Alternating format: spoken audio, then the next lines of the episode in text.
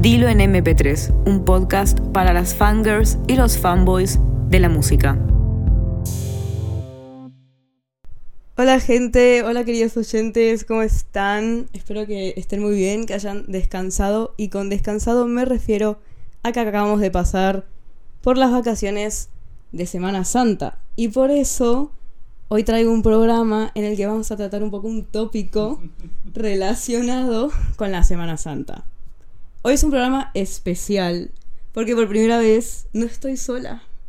Hoy tengo la maravillosa compañía de mi amigo, quien además se encarga de hacer video reacciones en un canal de YouTube. Así es.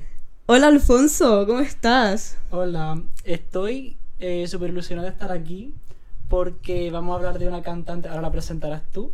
Me hace un montón de ilusión porque fui yo el que te introdujo a su mundo. Efectivamente. ¿De quién se trata? Pues Alfonso, hoy vamos a hablar de Ethel Kane, que para quien no lo sepa, es una cantautora, es una mujer trans de 25 años, nacida en Florida, pero criada en Perry, que es un pueblo como muy conservador del sur Sí. de, de Estados Unidos, básicamente, y perteneciente eh, a la Convención Bantistuta del Sur por básicamente su familia, que es como una convención así evangélica, Sí. muy, muy típica del sur de Estados Unidos. Y bueno, volviendo al tema del conservador, eh, básicamente ella lo retrata como en sus canciones, incluso en... Sí. Contaba un poco la, lo que le pasó con, con todo el tema de la iglesia, Ah, bueno, sí que el background. lo de mm, que cuando era pequeña ya Sí. no se sentía como muy parte. Claro, porque ella antes de transicionar pensaba que era un, un chico gay, sea, Mm. se dio cuenta de adolescente de decir, anda, soy un chico gay, y se encontró con toda la homofobia de la iglesia, y entonces, eh, unos años después, se separó de la iglesia, A los 16 años, si no me sí. equivoco. que, que para ella era una cosa súper importante, Sí. súper común en su día a día, y eso le dejó pues su, su trauma religioso bastante importante, y al final es lo que más influencia su música y Literalmente. su estética. Y su- claro, su, su estética, tipo en las fotos, videos que sube el Visualizer, literalmente todo lo basa en eso. Voy a eh, decir algo acá, que mm, cuando en una entrevista le habían preguntado cómo fue de haber dejado la iglesia, había dicho que era, éramos una casa dividida porque todo el pueblo estaba contra mí. Es que qué fuerte. Porque claro, como se crió muy, como muy de pueblo esta frase, como en los pueblos pasa que como que la gente se conoce mucho al ser un Sí. espacio Y al final es como, anda, pues resulta que no encajo aquí. Literal. Entonces, ¿qué tengo que hacer? Pues me voy, Sí. escapo de, de esto que, que no me gusta. Sí, y al final ella también usó la música como escape en un principio. Yo he leído que, que grababa canciones en la iglesia ahí, no sé qué. En plan, ella sola, súper estética. Sú- Súper estético, todo muy Sí, sí. tétrico, muy, muy... En realidad le pega, porque básicamente Sí. ahora que me decís esto es como, bueno, sí, y que va a salir como la estética, inclu- incluso como la producción musical y todo eso, con las, los instrumentos que se suelen usar en la iglesia es como, bueno, y al fin y al cabo si se crió, además tomó como clases de piano o algo así, es como que le pega bastante. Ahora vamos a pasar, preparar un par de preguntas para que me contestes sobre acerca de ella y qué te parece como su música y todo esto. Ok. Lo primero es, ¿cómo definirías a Ethel en una frase corta? Para mí es como ir a misa, en todos los sentidos. Tanto por la estética de su música, que está muy influenciada por canto gregoriano y cosas así, tanto también por la letra, porque sientes que estás eh, escuchando la Biblia de la capacidad de, mm, de songwriting que tiene. O sea, las historias que te cuenta, eh, sientes que son como escrituras sagradas, literalmente. A ver, sí, además de que, bueno, ahora vamos a hablar, pero tienen parte de eso porque como que siguen una narrativa y todo esto. La segunda es, ¿cómo la descubriste y cuándo, cuál fue tu primera impresión antes de escucharla? Vale, pues como bastante música que descubro, la vi en una web que se llama albumoftheyear.org, que ya la mencionaste en otro Sí. programa. Eh, era un disco que justo había salido, salió este disco en 2022, en mayo. Y vi la portada, que a la gente le, le gustaba mucho, tenía muy buena reseña. Entonces dije, voy a escucharlo porque también en los géneros ponía que era Dream Pop y Slow Core. Y eso a mí me Mm. llamó la atención porque dije, Slow Core. Que eso cuando escuchas el disco lo entiendes Sí, perfectamente ya a qué se refiere. Y mi primera impresión fue que podía ser una artista así como alt pop, entre el pop y el alternativo así un- poco diferente, muy única, que, que me, me apetecía probar a escuchar, a ver, a ver de qué se trataba todo esto, por qué le gustaba tanto a la gente. Como para mm, ver si realmente era como tan bueno Sí, como, como lo decía, básicamente.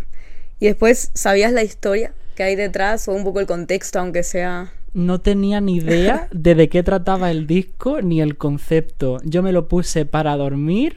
para dormir? en para dormir como en plan de fondo. Y la impresión que tuve fue que... mm, Bueno, ese- no sé si era una pregunta que tenía para ahora, pero bueno, la impresión que tuve fue que era muy característico todo el River, el eco que usa, Hmm. lo lentas que son sus canciones, muy, muy característico. Y también sí que me sonaron todas un poquito iguales al principio y también me sonó, un- me sonó un poquito a Lana del Rey, pero la voz es muy contrasta mucho con el género que hace, porque a mí su voz, su voz literalmente me recuerda a Ava Max, el timbre de su voz, pero, Sí. pero luego la música no, o sea, es lo, Nada que ver, sí. lo menos dance pop que te puede encontrar No, en el mundo. sí, obviamente. No tiene nada que ver, hay un contraste muy fuerte que al final me ha acabado atrapando mucho. O sea, que eso es como lo que te terminó enganchando, digamos. Sí. con lo, de, ¿Ah? con lo de Lana del Rey, hay mucha gente que lo compara con Ultraviolence. Sí. Un montón. Sí. Ella dijo que sí se había escuchado Born to Die y Ultraviolence, pero que ya no se había escuchado más, que la dejaran en paz. Ah, pero bueno. luego ya he visto algún clip de ella cantando alguna otra, así que bueno. Entonces, después de esto, ahora sí vamos a hablar de, mm, del álbum y todo esto. No sé si quieres contar un poco el contexto y de qué se trata. Vale. Luego, claro, yo la primera vez que lo escuché no tenía ni idea. Después en Twitter, pues me puse a ver que, que gente que seguía hablaba del disco y de- se ponía a hablar de. Fingiendo que esta canción no va de canibalismo, no sé qué, no sé cuánto. Yo, ¿qué- espera, ¿qué? ¿Qué está ocurriendo en este disco? Porque yo no había leído las letras. Y entonces. mm, ya me puse a investigar mucho. Y resulta que Ethel Kane eh, quiere hacer una trilogía de tres discos y este es el primero. Este es Preacher's Daughter, la hija del predicador. El próximo será Preacher's Wife y el último suponemos que Preacher's Mother. Entonces quiere hacer una trilogía sobre el trauma intergeneracional y cada disco va a, tra- va a estar eh, narrado desde la perspectiva de tres mujeres diferentes de la misma familia en la que un predicador que era muy querido en el pueblo se murió.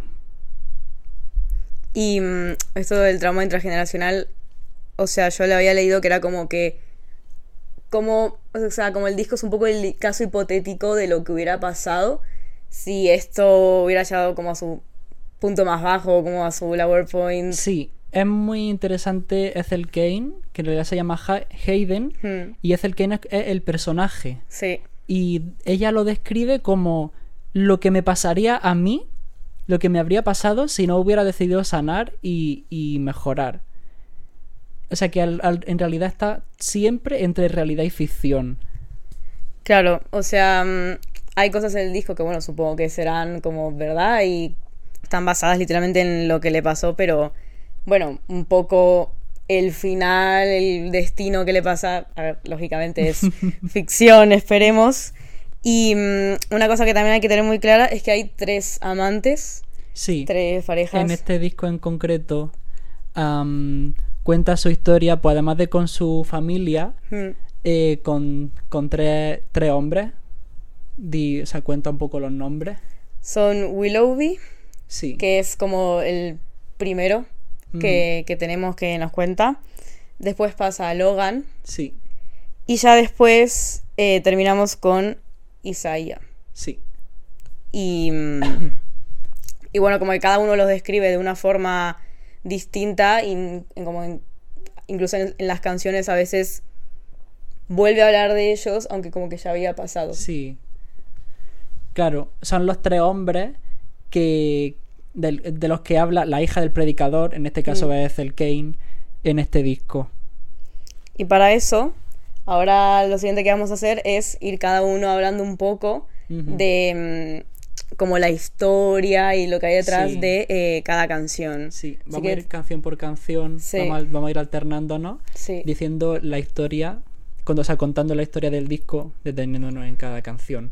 Porque es un disco muy, muy narrativo, o sea, el- con un principio y un final. Y que hay que entenderlo, porque Sí, si sí, no sí. es imposible. O sea, es algo como. Incluso pues. Tampoco quiero decir llegar a, a que sea difícil de tragarlo, pero es algo que hay que estar preparado para escucharlo. Hay que meterse bien en el mood y decir, ok, va a pasar esto y va a contar una historia en el que 100% tienen que prestar la atención, básicamente. Totalmente. Vale, empezamos por la primera canción, Sí. que es, ya eh, con el título empezamos bien, Family Tree, intro. Family Tree, árbol genealógico. O sea, al final, esta canción sirve tanto para presentar el sonido del disco, súper lento, con esas baterías, esa guitarra un Mm. poco americana, como el concepto de toda la trilogía de discos. Em, tiene frases como Jesús siempre puede rechazar a su padre, pero nunca podrá escapar de la sangre de su madre. O sea, si, si si hay una forma mejor de definir, o sea, de explicar de qué va a tratar el disco, todo este tema de, de que al final estamos condicionados por la familia de la que venimos, etcétera. Y tiene eh, imágenes súper poderosas como el destino ya me ha dejado bien fastidiada. Vamos a censurar un poquito. Colgándome del árbol genealógico por el cuello. O sea, y también eh, introduce un poquito el matiz de que el personaje también es una mujer trans, pero muy, muy sutil Sí, a lo largo del disco. Porque dice, Dios, perdona estos huesos que estoy escondiendo de nadie aunque lo intente. Tiene muchas interpretaciones, pero una es el hecho de haber transicionado. Y mm, también lo que a mí me gustó cuando me puse a escuchar, que es algo que digo bastante en los programas, que es que la primera canción siempre tiene que ser clave. Sí. O sea, como la track one no sea como literalmente me cuentes lo que va, lo que se va a venir, básicamente lo que va a pasar con spoilers o no es como eso creo que es bastante destacable y de que por eso es un disco que desde el inicio ya sorprende al oyente y que tiene mucho que contar básicamente. Ahora me toca a mí y voy a hablar de American Teenager, que bueno, Tu canción. mi canción, literalmente mi rola, es, la, es mi favorita Sí. de La ella. mía también. Y acá, bueno, hay como muchas cosas. O sea, mm, por un lado tenemos como esta frustración, o sea, el título propio lo dice, porque, a ver, es, o sea, es el conto de que nunca llegó a sentirse como la típica adolescente americana, él no, no llegó a, beber- a vivir el American Dream. Sí. Por eso también en el video musical tenemos como el uniforme este de cheerleader y capaz como la única forma de, de acercarse a ello. También tenemos el antipatriotismo propio, Es verdad. o sea, porque, bueno, es antibelicismo, critica la guerra, incluso culpa a los mayores, básicamente. Sí. Es, es como meta- met- hace esa metáfora de, de la guerra Hmm, para decir, por, por culpa de los mayores, los jóvenes nos fastidiamos y nos morimos. literal. Y a mí es algo que me encanta. Y un fun fact que no sé si sabías, es que Obama la recomendó Claro. en estas canciones que saca los, como a lo último en todos los años. Y es como, bro, te- no sé si escuchamos la misma canción. Creo que se lo ha puesto de fondo, porque la letra... Porque es como literalmente está criticando cosas que hiciste. Entonces es como, no estoy entendiendo nada. A mí me reí, me reí mucho cuando lo vi. Incluso la propia vez él lo reaccionó Sí. con un, con un tweet. Y bueno, por el otro lado, eh, además de todo esto, también retrata como mm, la historia de como dos traumas por lo que está pasando. El que su padre se murió básicamente y que el primer amante como que se fue. La abandonó y como que ahora hace misas o sermones en honor a su padre, pero capaz no de la mejor forma porque bueno, cae un poco en el alcoholismo, Sí. porque, a ver, la dejaron básicamente. Entonces, como que, por un lado, la forma de tenerlo más cerca a su padre es haciendo su, la misa en su honor, y por el otro es como en el alcohol, Sí. por Willow Bye. Y después de American Teenager, que es una canción super pop, que te deja Sí, súper dislocado sí. después de Family Tree, es la única canción pop, literalmente. Incluso yo vi gente que la comparaba con, Con Taylor, Taylor Swift, Swift. con 1989 y digo, Y o sea, State of Grace me recuerda a mí. pero por... No lo sé, pero a mi amigo también. O sea, no sabemos, pero. A ver, es que, bueno, State of es como más como rockerito, pero Sí. sí, a ver, se puede, se puede tratar así también. Después de esta canción super pop, llega A House in Nebraska, la tercera canción. Super contraste. El contraste, es una canción de 7 minutos con un bucle de piano de dos acordes súper grave, sin ningún arpegio ni nada. Nada. Y aún así tiene una historia que tú te sientas, te pones a llorar y, y se te queda corta. Trata Mm. en esta canción sobre la ruptura que menciona en American Teenager. Explora ese. esa. esa, entre comillas, pérdida de su. de su amante eh, Willoughby. Hmm. Básicamente, un día ella se despertó en la casa de Nebraska abandonada, donde ellos pasaban los días y las noches, y el, el chico, el hombre se había ido. Para siempre. O sea, como que directamente Le hizo ghosting, en la ghosting vida tal, real. tal cual, tal cual. Algo que me gusta es como que, creo que como que menciona que como que incluso en esa casa abandonada tenían como un colchón o algo así. Súper sucio. Sí, es que se romantiza sí, tanto. Sí, todo es como que romantiza hasta lo último que podría una persona romantizar. Y a mí también se me queda bastante corta la canción. De hecho, también es de mis fabs. Es súper bonita. O sea, con letras como duele echarte de menos, pero es peor saber que yo soy la razón por la que no vuelve a casa. ¿Qué le pasó a este hombre? Es que, ¿por qué se fue? Al final es que tampoco lo explica. Hay No. tan- y hay también tantas preguntas que te deja este disco Sí. que al final eso también hace como que lo rumias un montón en tu cabeza. Porque incluso como volviendo a analizar las letras, hay eso, preguntas a las que no se les encuentran respuestas, como esta, básicamente es algo muy importante, porque al fin y al cabo, después, bueno, vuelve a, mm, a retomar el tema de este amante, pero es eso, quedan ahí como un poco en el aire, Sí. básicamente. Después tenemos Western Nights, en el que ya pasamos un poco eh, de página, porque bueno, como está sola, ¿qué hace? Vuelve a huir. Y nos encontramos con que se encuentra a, mm, a un nuevo novio, en este caso, Logan. Que al principio la letra dice que se lo esperaba como un hombre como kind, como un poco amable, incluso a veces como hasta cierto punto mm, aniñado, pero realmente era como un motoquero, como el típico estadounidense que te puedes encontrar, no sé, tomando algo en un bar, como eh, con la Harley Davidson, que también la menciona, y, mm, y bueno, lejos de la realidad, lo que era un hombre violento. Sí. O sea, nada más y nada menos que un psicópata. Y hasta es el como que al principio no lo ve, porque claro, como no había mm, curado estos traumas del pasado, porque cuentan las letras que como que su padre la usaba, la llegaba incluso hasta pegar, no ve que eso esté mal en Logan. Como que hasta Sí, un que, punto... que es por un patrón de buscar a hombres Efectivamente.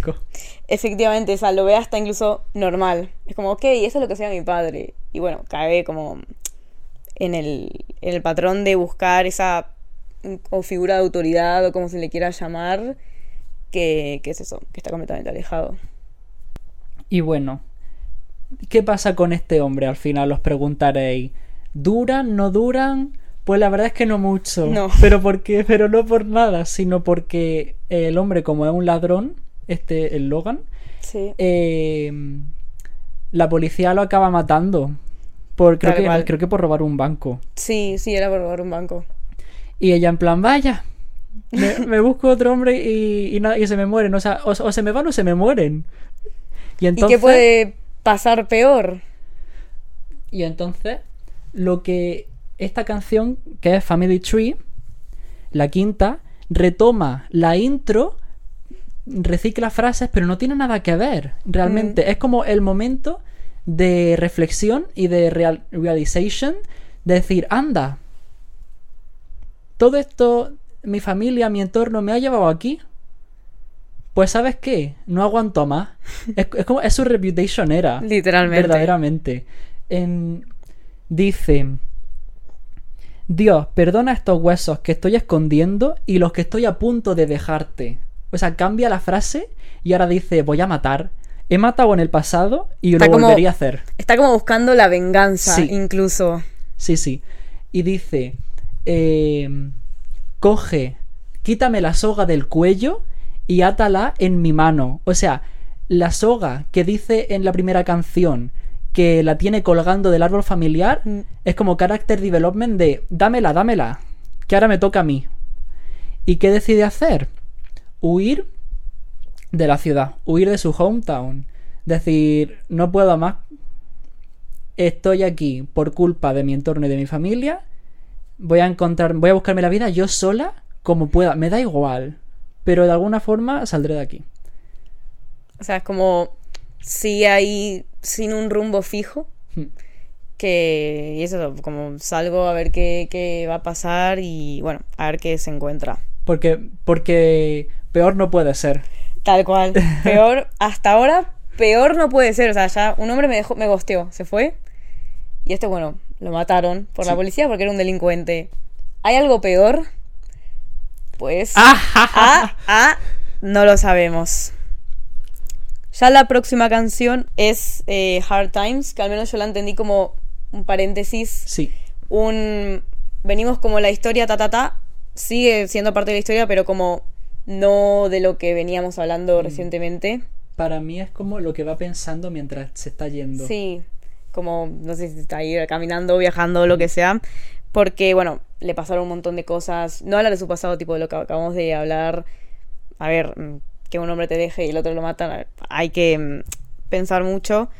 Y como que bueno eso que había vuelto a oír porque es como que no le gustaba la vida que estaba teniendo. Y se va a buscar como una nueva.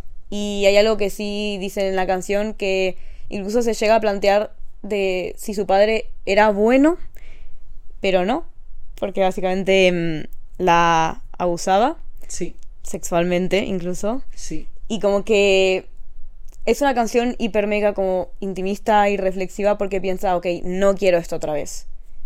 Porque como Logan básicamente era como un poco, le recordaba a su padre, era como, ok, no Mm. quiero esto, no quiero esta autoridad eh, paternal. Y sobre todo es súper duro cuando dice, hay veces, eh, refiriéndose a su, a su padre, hay veces que puedo reconocerte en mis propias acciones y eso me asusta. ¡Qué duro! Sí, porque es como, ok, tu padre está haciendo algo que no te gusta, pero te ves un poco como reflejada en él o, o qué, básicamente. Siempre girando en, en lo del tramo intergeneracional. Es que... Sí, es todo, el- es todo el tiempo. Literalmente el álbum gira en torno a, a- a ese argumento y la verdad es algo fundamental, Mm. increíble y bueno, una masterpiece. Sí. Me, o sea, me, me encanta Hard Times, es súper bonita, es súper tranquila además en comparación Además- con las demás. Y la otro que dice, sigo atada a ti, eh, estaba demasiado cansada para, para pararte, demasiado cansada para irme. Es como ¿Verdad? terror esa canción. Algo que destaco mucho de él son las, bueno, tanto las intro como las outro. Sí, las intros son cosas que la primera vez que... Es verdad que la primera vez que escuché en general el disco, como que yo no sabía ningún contexto, me lo puse en mi cama con mis auriculares a mirar el techo y dije, ok, a ver qué está pasando.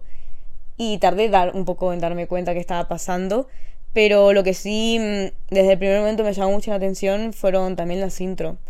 Al menos yo que estoy como súper acostumbrada a escuchar mm, pop mainstream, Sí. Ava Max, Taylor, como se le quiera llamar, fue algo como completamente distinto. Y bueno, eso a mí me encantó. Después de Hard Times, eh, comienza una nueva historia.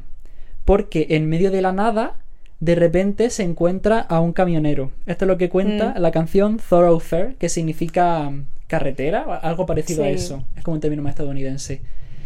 Eh, se encuentra un camionero y le dice, oye, súbete a mi camión. Y ella, pues bueno, Pues pa- bueno. para lo que me queda. Literal. Y entonces le dice, y bueno, ¿te quieres venir a ver el oeste conmigo? Sí. Y ella, A ver, ¿qué quieres? ¿Buscar el amor? A mí, a ver, el- a mí el amor nunca me ha preocupado tanto. Mentira. Pero. Pero si es lo que tú necesitas, vamos para allá. ¿Y qué pasa? Van pasando por las ciudades todo eso. Y ella empieza a verlo de forma distinta.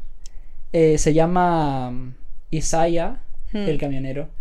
Y. ¿Puede ser referencia bíblica? Puede ser. Yo creo que sí. Eh, y de repente llegan a la costa, por fin llegan al oeste, y dice la letra, te giraste hacia mí, me miraste fijamente y dijiste, quizá no seas tú mi amor, pero honestamente lo dudo. Es como que bonito va al final en el Mm. puente el plot twist de que se enamoran. Sí. Y es como. Y dice una, una, una letra súper chula, una letra, un verso que dice. Por primera vez vi a un hombre que no estaba enfadado. O sea, que, o sea, es que sabe condensar historias tan complejas en una sola frase, decir tanto con tan poco. decir tanto con tan poco. Creo que eso es como lo más. Porque incluso los estribillos no tienen, no son tan largos en sentido líricamente, algunos, o algunas letras que te las pones a ver. Y, y bueno, eso de decir, bueno, capaz sí encontré el amor y queda como un poco. Se ciega en eso, ¿no? Porque es como, ay, el que me iba a salvar de la nada. sí, no sí, y es como, vamos a carretera". ver, que te han montado en el camión, en el camión de un desconocido. En un camión sucio, probablemente sí, con sí. mal olor. O sea, ¿cómo consigue eh, atraparte en la historia que empieza súper. mm, un poco en plan, oye, ¿qué, qué, qué estás haciendo de subirte al camión? A que se vuelva tan romántica y te emocione. Y lo peor es que, que te lo creas, además. Sí. De decir, ok, sí, se acaba de subir al camino desconocido, no lo conoce nada y se enamoró, sí, me lo creo. Y me como toda la historia totalmente. Después, en Gibson Girl, para mí retomamos algo que mm, estuvo presente en American Teenager, que es un poco este American Dream fallido. Porque, bueno, el concepto Gibson Girl es algo muy estadounidense, que, bueno, rápidamente lo explico, que es como la mujer ideal típica de, mm, del siglo eh, XIX, Sí. que lo había escrito eh, Gibson, porque como que era un dibujante y la había dibujado, y era como una mujer muy femenina, muy delgada, como complexión Un personaje, literalmente. literalmente algo literalmente algo muy ficticio o sea, a ver esa época pues bueno que se vestía como muy femenina muy con ropa ajustada bla bla bla y mm, como que en esta letra como que se plantea si tiene que ser como perfecta porque bueno lo que le sucede aquí ya entramos un poco en un terreno un poco más duro. ¿Qué Es- ha pasado? ¿Qué ha pasado? es que Isaía, Sí. básicamente, eh, trigger warning, la droga. ¿Por qué? Porque tiene que, no tiene que estar consciente de lo que está pasando. Que la, la- básicamente la droga y la va pasando como por clubs de striptease y básicamente vende su cuerpo sexualmente, la prostituye. Sí.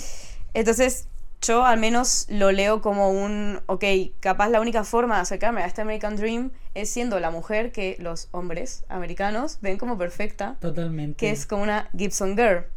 ¿Y qué pasa? Que yo creo que llega a estos pensamientos justamente porque no es consciente de lo que le está pasando. Sí, de que una mujer objeto. Es como si es la única forma de, Literal. de ser feliz y además como estoy no estoy consciente, estoy drogada, no me entero, Sí. voy a dejarme llevar. Porque yo creo que esto es como el, el comienzo del clímax, porque bueno, el clímax está en otra canción, pero Es el, el arco. Sí, sí, el arco. Es como, ok, no pierdo el control. Pierdo el control completamente. Me siento bien, incluso básicamente prostituyéndome. Sí. Y, y bueno, creo que mm, un poco eso. Quería mm, ver, sea, leer una, una línea que es, si se siente bien, entonces no puede ser malo. Sí. Que hay, hay como una doble lectura, porque eh, por un lado yo creo que lo dice ella, tipo, ok, mm, tener sexo no voluntariamente, si se siente bien por placer Sí. o no, puede ser malo, pero también se lo puede decir él. Sí, es como autoconvenciéndose de lo que le han hecho creer. Exactamente, es manipulación. Eso sí. Gaslight pura y dura, básicamente. Em, también para mí, una de las mejores canciones. Es súper sexy. En plan, si te gusta la música así, de ese Sí. rollo, es muy. Es, es bastante diferente a las demás. También. Después de Gibson Girl tenemos la canción número 9, Tolemeya. ¿Qué canción? Tolemeya. Acá, acá empieza lo bueno también. Llegamos eh, definitivamente al clímax narrativo y eh, también de estilo, Estilo, sí. Porque muestra su lado heavy metal Tal y, y- y que narra con esta canción de un, un poco metalera. Básicamente resulta que de repente ella se despierta. Uy, ¿dónde estoy? ¿Estoy atada? ¿Qué, qué, qué pasa aquí? Y aparece una voz distorsionada grave que es la propia Eth- o sea, la propia Hayden, pero con un filtro en su voz para interpretar la voz del camionero. El camionero habla en la canción. Yo cuando me enteré que era ella, o sea, me quedé boca abierta. O sea, yo pensaba que como, no sé, algún amigo, o qué sé yo, alguien que... O alguien que capaz tiene una voz más grave. Pero después cuando me metí en los créditos y vi que era ella, no lo podía creer. Sí. Dice el Isaiah, el camionero, pobrecita, mi dulce corderito, no hay nada que pueda hacer, ya está hecho. Vale, ¿qué pasa? Pues que resulta que Isaiah es un caníbal y literalmente la descuartiza para comérsela viva.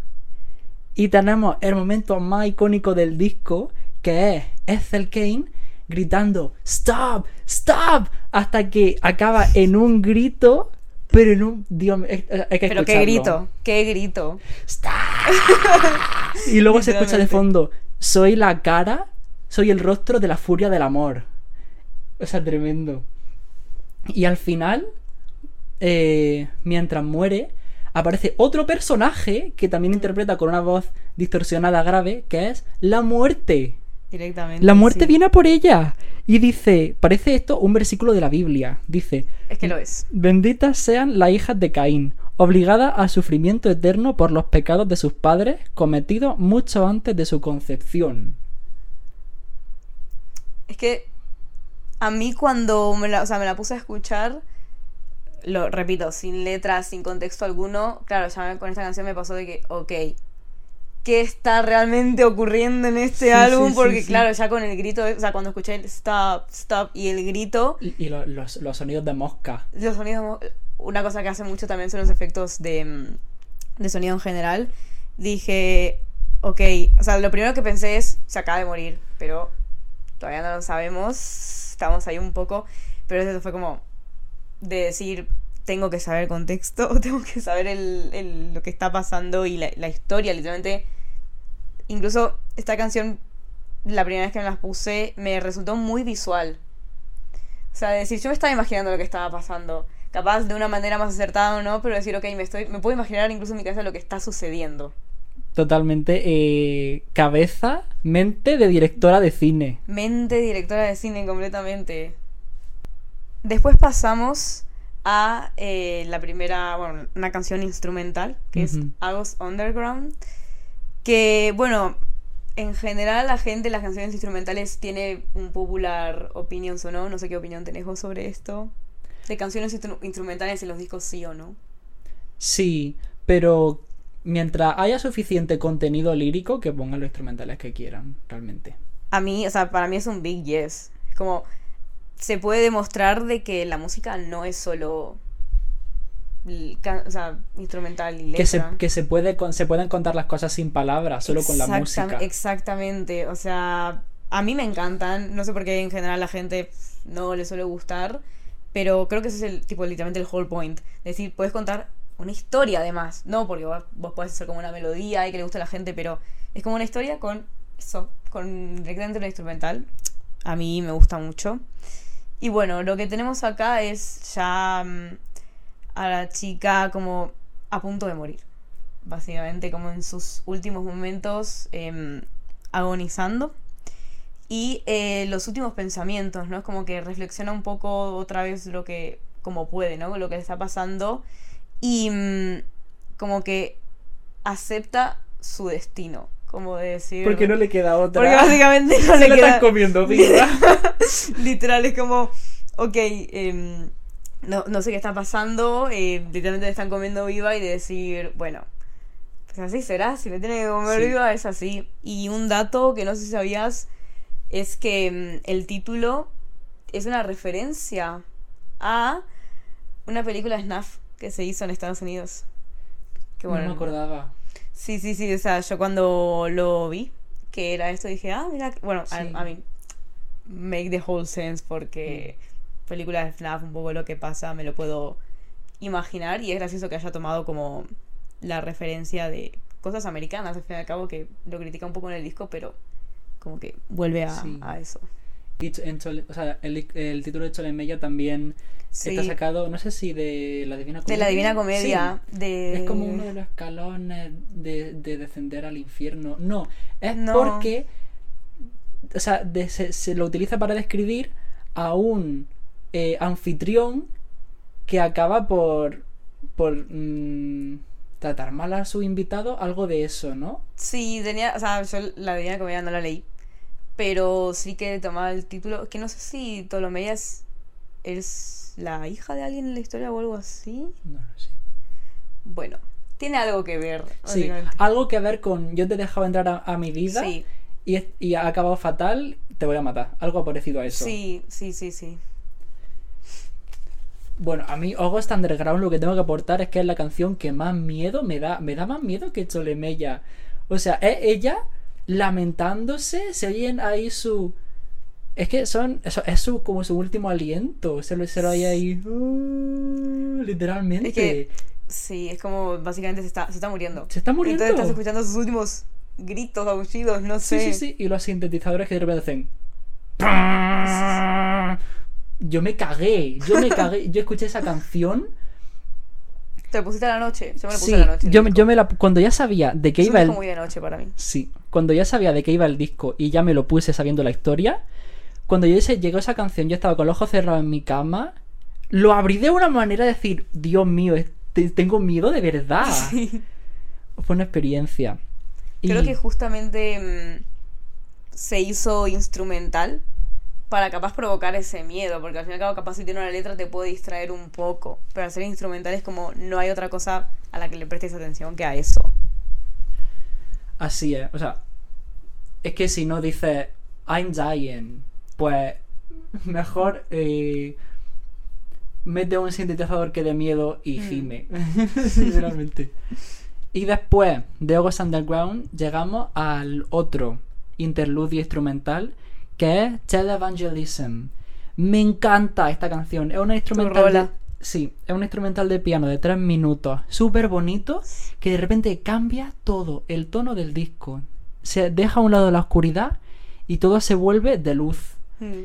Tiene unos coros angelicales y la canción trata de cómo eh, el alma de Ethel Kane está subiendo al cielo.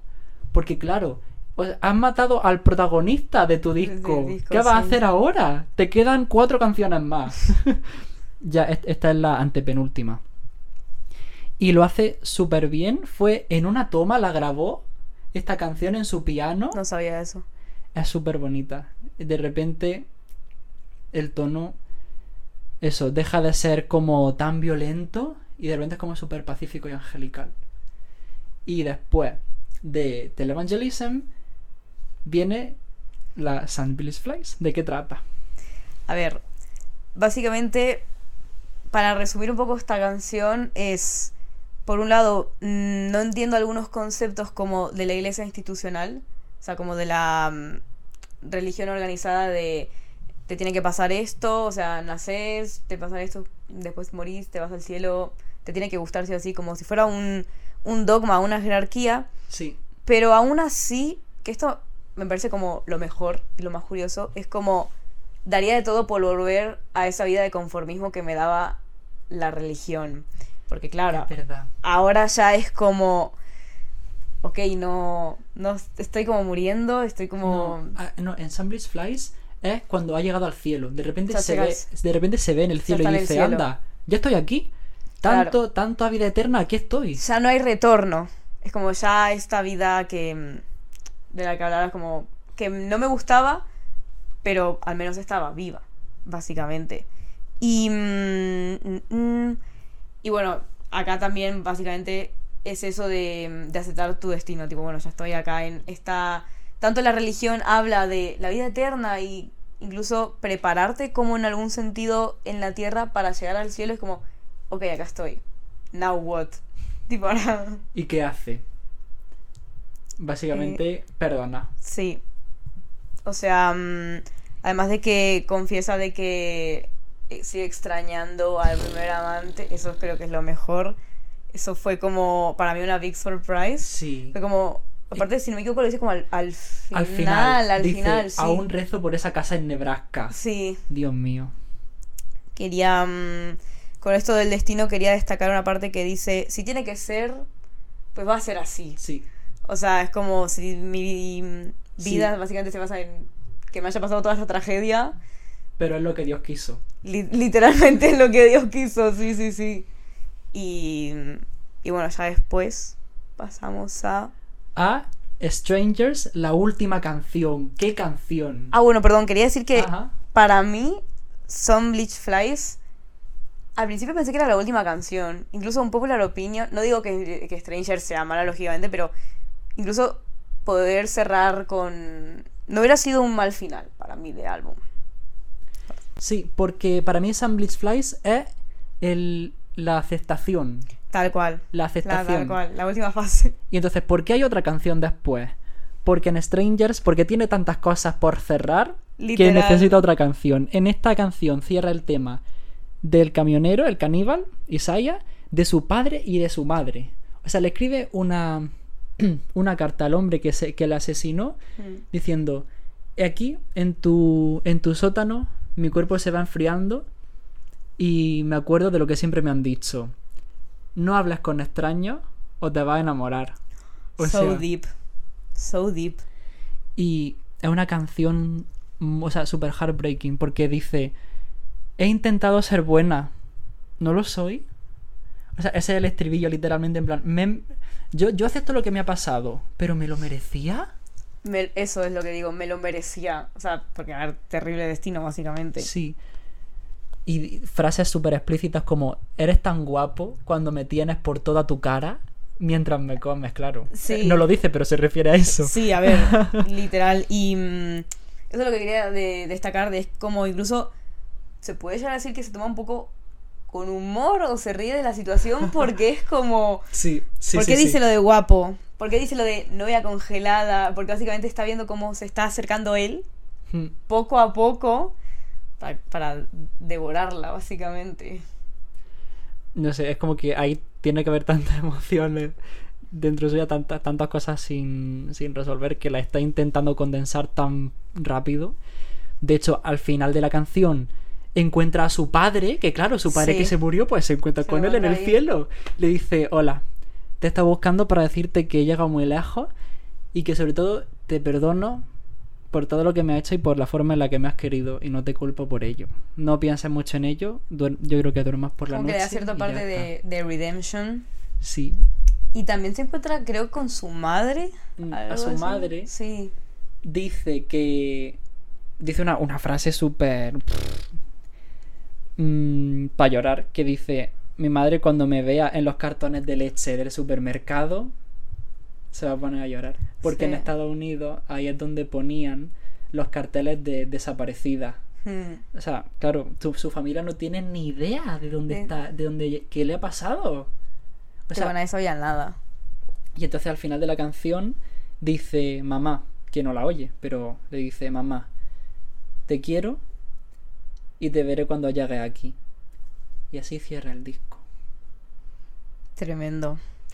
A mí quiero decir una palabra en Strange que es grunge, completamente inesperado, este estilo como rockerito, pop rock, no sé cómo se le quiera llamar, que para mí fue, mm, es eso, como incluso la mejor forma capaz de, de cerrarlo, dándole este toque distinto, porque como que no, había, no lo había hecho del todo en, en el disco.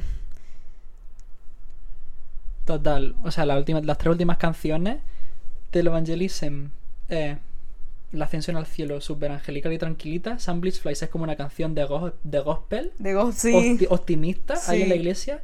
Y Strangers, yo la, la he leído que la definen como a la vez una nana y un grito de ayuda. A la vez, porque tiene un crescendo, Sí. empieza súper bonita, con lo de no te enamores de extraño, y al final repite todo el rato te estoy, me estoy revolviendo en tu estómago, te estoy haciendo sentir mal Incluso con todo el grunge. Si eh, creo que dice también tipo si sabe bien o algo Sí. así con lo de no, o sea, es como what? como te estás preguntando si que al final creo que mm, hay una referencia en que bueno, como que medio se intoxica el hombre porque a ver, lógicamente pues está Sí. haciendo lo que está haciendo. Ahora pasamos a, a la parte final del programa, que son las conclusiones, los datos, pero también eh, cómo nos sentimos nosotros después de haberlo escuchado, como Sí. la primera vez y todo eso. Sí. Yo, encima fue la tercera vez ya que lo escuchaba, o la Mm. cuarta, eh, sentí que era una cosa más grande que yo. No sabía qué hacer con lo que acababa de escuchar. Normal. De presenciar, decir, jolín, ¿qué hago ahora con mi vida? Es, co- es como cuando acaba tu serie favorita. Sí. Totalmente.